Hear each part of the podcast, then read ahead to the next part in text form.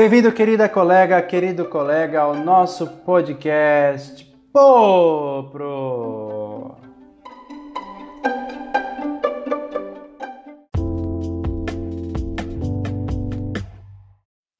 Esse é nosso espaço semanal de discussão e de encontro, no qual nós refletimos sobre a nossa profissão, sobre os caminhos e os futuros da educação, sobre o passado e a história da educação da escola no Brasil. Então seja muito bem-vinda, seja muito bem-vindo nesse nosso encontro. Busque lá o seu chazinho de erva mate e a sua bolachinha pedagógica e vamos lá!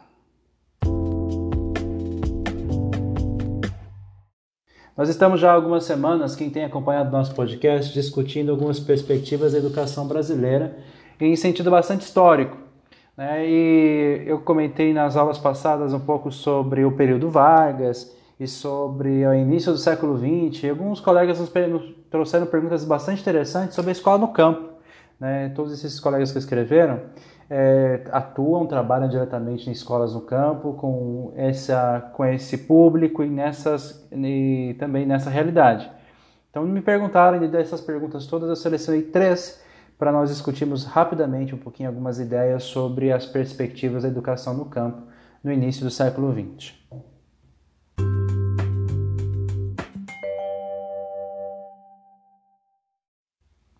Primeira pergunta vem de, da cidade de Guararema, interior de São Paulo. Quem pergunta é a nossa colega Josélia. Ela escreve: Na primeira metade do século XX, quais as, as características da escola do campo? Muito obrigado, querida colega Josélia, por essa interessante pergunta. Então, uma, uma questão bastante importante, né? Nesse período, ainda a caracterização da escola como escola do campo não existia a escola era tida como escola rural.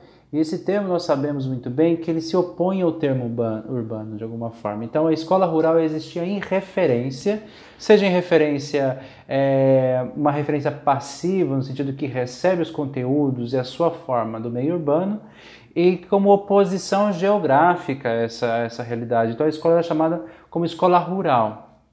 As escolas rurais né, desse, desse período elas eram marcadas profundamente pelo por um certo abandono. Né?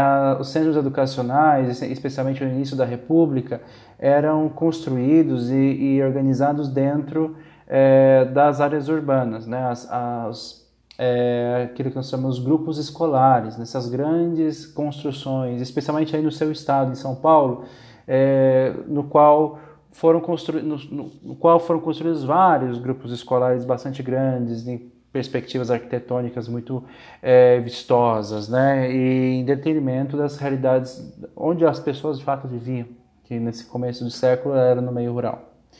É, nas, no, no, campo, né, na, aqui nesse, nesse espaço que nós costumamos chamar de campo, já com uma identidade própria, é, era muito comum a existência de escolas isoladas, né, de escolas é, multisseriadas é, da presença de poucos professores, até mesmo de um único professor nessas realidades, nessas, nessas, nessas pequenas escolas. Com o tempo, em algumas localidades surgiram ali é, escolas reunidas, né, mas realmente grupos escolares, escolas constituídas, né, escolas no sentido formal dessa palavra, é, existiam aí com muito mais frequência nos meios urbanos a referência curricular, os conteúdos, era sempre pensado a partir do urbano.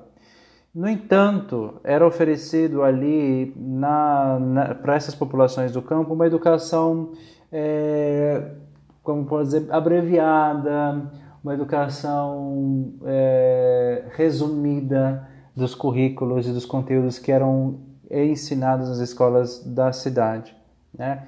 É, identidade do campo e todas essas realidades ficavam passavam muito longe da escola. Os professores eram formados dentro das realidades urbanas e iam para iam para as, iam as comunidades rurais e levavam consigo seus valores, o seu ponto de, seu, seu, seu modo de ver o mundo, de organizar as ideias. Então, as escolas elas tinham esse esse esse problema. Obviamente a gente vai comentar mais para frente em outra pergunta Havia, houve sim iniciativas de se criar um currículo próprio da formação de professores para o campo, já no começo, aí na primeira metade do século XX, né, mas ainda não. né, é, isso não era uma, uma, uma, questão ainda disseminada, a gente pode dizer que não era um evento disseminado. Houve sim, vamos citar aqui um exemplo de uma localidade onde sim houve essa iniciativa.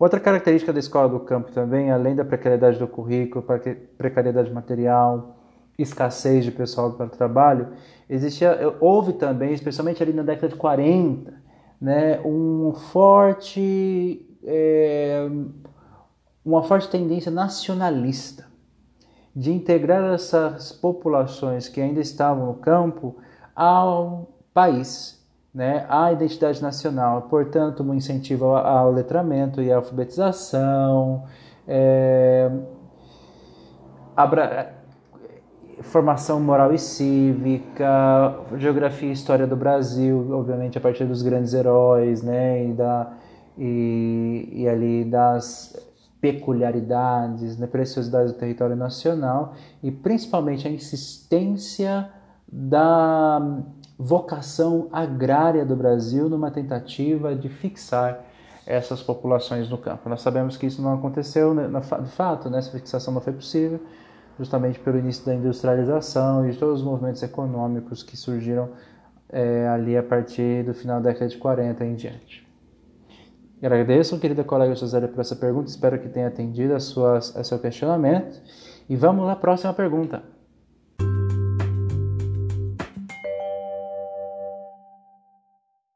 A seguinte pergunta vem lá do sul, do Rio Grande do Sul. Quem nos escreve é o nosso colega Marcelo. Qual era o papel dos professores nas escolas do campo?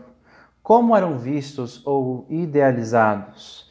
Muito bem, muito obrigado, querido colega Marcelo, por essa interessante pergunta sobre o papel dos professores nas escolas do campo. As escolas rurais, no começo, vou caracterizar como escolas rurais justamente porque é o, é o conceito que aparece nos documentos oficiais ali no começo do século, é, do século XX. Os, os professores das escolas rurais, como eu falei na pergunta anterior, eram professores em geral formados nas cidades e que iam trabalhar no campo, que eram enviados para as escolas rurais. Portanto, levavam consigo seus valores e as suas é, é, seus valores e a sua, sua visão de mundo. Obviamente, também no campo havia os professores leigos, ou seja, professores que não receberam uma formação numa escola normal, numa formação adequada de professores, né? É, isso aí, essa realidade, esse grupo de pessoas era bastante numeroso também.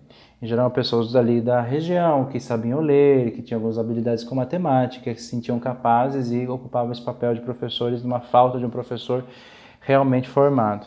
Então, já dá para perceber aqui que uma das primeiras características desse profissional era um profissional que estava, é, talvez não seja uma palavra difícil, mas estava devidamente qualificado para aquele trabalho.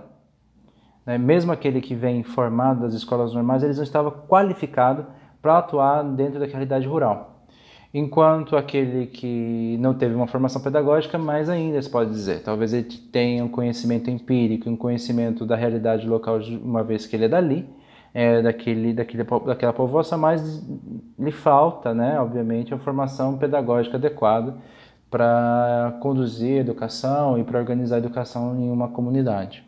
Então, essa questão da desqualificação é um primeiro, primeiro problema.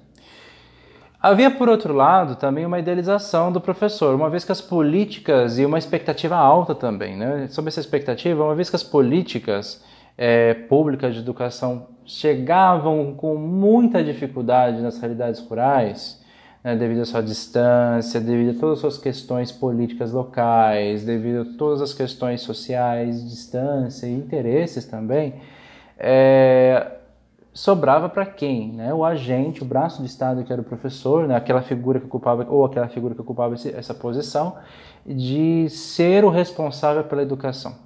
Tem é, relatos de professores que viveram em década de 30, década de 20, é, que dizem que o seu papel na comunidade ia além da formação pedagógica das crianças e dos adolescentes. Né? Mirava muitas vezes mesmo a organização daquela comunidade, a organização material e do trabalho dessas comunidades. É, então, às vezes se faz, se faz mistério, né, obviamente, que o professor conheça o trabalho do campo, o seu, o seu ritmo e a sua e a sua e as suas necessidades, o que não, o que na maior parte das vezes não acontecia. Mas de qualquer forma tinha essa visão idealizada do professor como um agente é, especial, com uma figura especial dentro das comunidades, com que gozava de uma autoridade, especialmente aqueles que eram concursados e enviados pelo Estado. No entanto, existia também essa realidade de precarização e de má formação dos profissionais para atuarem nesse meio. Então é isso, né? uma ideia geral dos professores na, na, no meio rural. Na década de 20, até na metade, primeira metade do século 20, obviamente.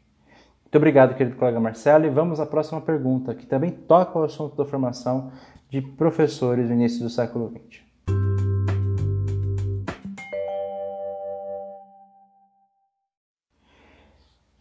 A terceira e última pergunta da nossa noite vem de Uberlândia, Minas Gerais. E quem nos pergunta é nossa colega Márcia. Márcia pergunta: Havia uma formação específica para os professores do campo no início do século XX? Muito obrigado, Márcia, pela sua pergunta e é bem interessante é, nós conversarmos sobre isso. Né? É, a tendência a responder não. No entanto, isso não se verificaria, não seria fato. Né? Houve sim iniciativas nesse sentido de formar os professores do campo. Uma primeira iniciativa era da Igreja Católica, que era, são as escolas é, normais rurais. É, sabe que durante o movimento da Escola Nova, houve essa racha entre igreja, que era a maior proprietária das escolas privadas né, naquele momento, e os, é, e os pioneiros, né, e aqueles que defendiam os ideais da Escola Nova, que era uma escola pública, gratuita, né, financiada pelo Estado. Então, a gente vê diferentes interesses que entram em conflito. No entanto, para manter, no entanto, como as, o movimento de Escola Nova se interessou pouco para a educação no campo, é, foi um espaço perfeito para o desenvolvimento de uma educação católica, não de um viés católico dentro das comunidades rurais. Então, houve sim iniciativas por parte da igreja de constituir escolas rurais para a formação de professores, em primeiro lugar. Bom, e um segundo exemplo bastante interessante né, são cidades do Rio Grande do Sul, especialmente cidades ligadas ali à colonização alemã, que ofereciam também uma formação para os professores é, especialmente do meio rural, uma vez que boa parte dessas comunidades alemãs eram comunidades ligadas a, ao meio rural e, e, eram comunidades que produziam muito material didático e uma excelente formação de professores. Nessa formação, sem descuidar dos conteúdos artísticos e culturais, como música, canto, é, cultura artística geral, humanidades, filosofia, ciências em geral e tudo mais, é, havia no currículo de formação dos professores na, ali nessas comunidades alemãs do Rio Grande do Sul a preocupação do ensino de ciências aplicadas ao meio rural. Então, se pensa a física e a química aplicadas à agricultura, economia, administração rural, biologia geral, educação, é, biologia, zootecnia, economia doméstica, higiene rural, educação sanitária e tantas outras disciplinas que fazem, que compõem ali a vida e os conhecimentos necessários para o desenvolvimento da vida, adequado na vida do campo. Né? Talvez esse currículo, essa sacada que ali os, os teuto-alemães do Rio Grande do Sul tiveram, é, servisse como modelo também para novas experiências, né? as experiências de escola do campo.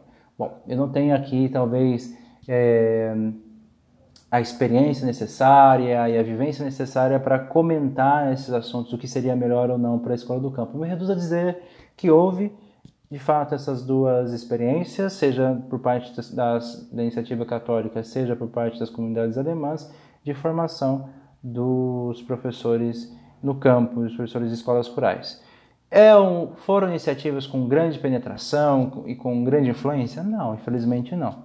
Né? Como eu falei, a escola rural era pensada em oposição à escola urbana, era oferecida uma educação básica em geral, os professores eram mal formados muitas vezes, mas houve-se iniciativas que tinham potencial para influenciar e, quem sabe, né, dentro de um governo, de uma visão de, de governança mais, é, enfim, mais atenta né, e mais cuidadosa, poderia de fato ter impregnado toda a formação e dos, dos professores nesse, nesse, nesse local tão importante, tão especial.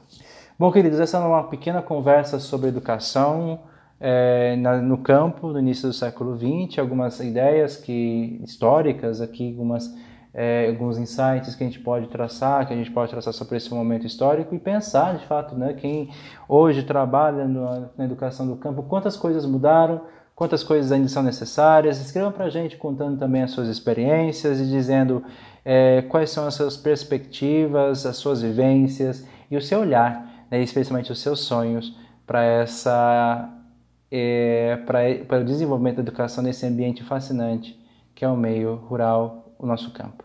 Um grande abraço a todos e até a próxima!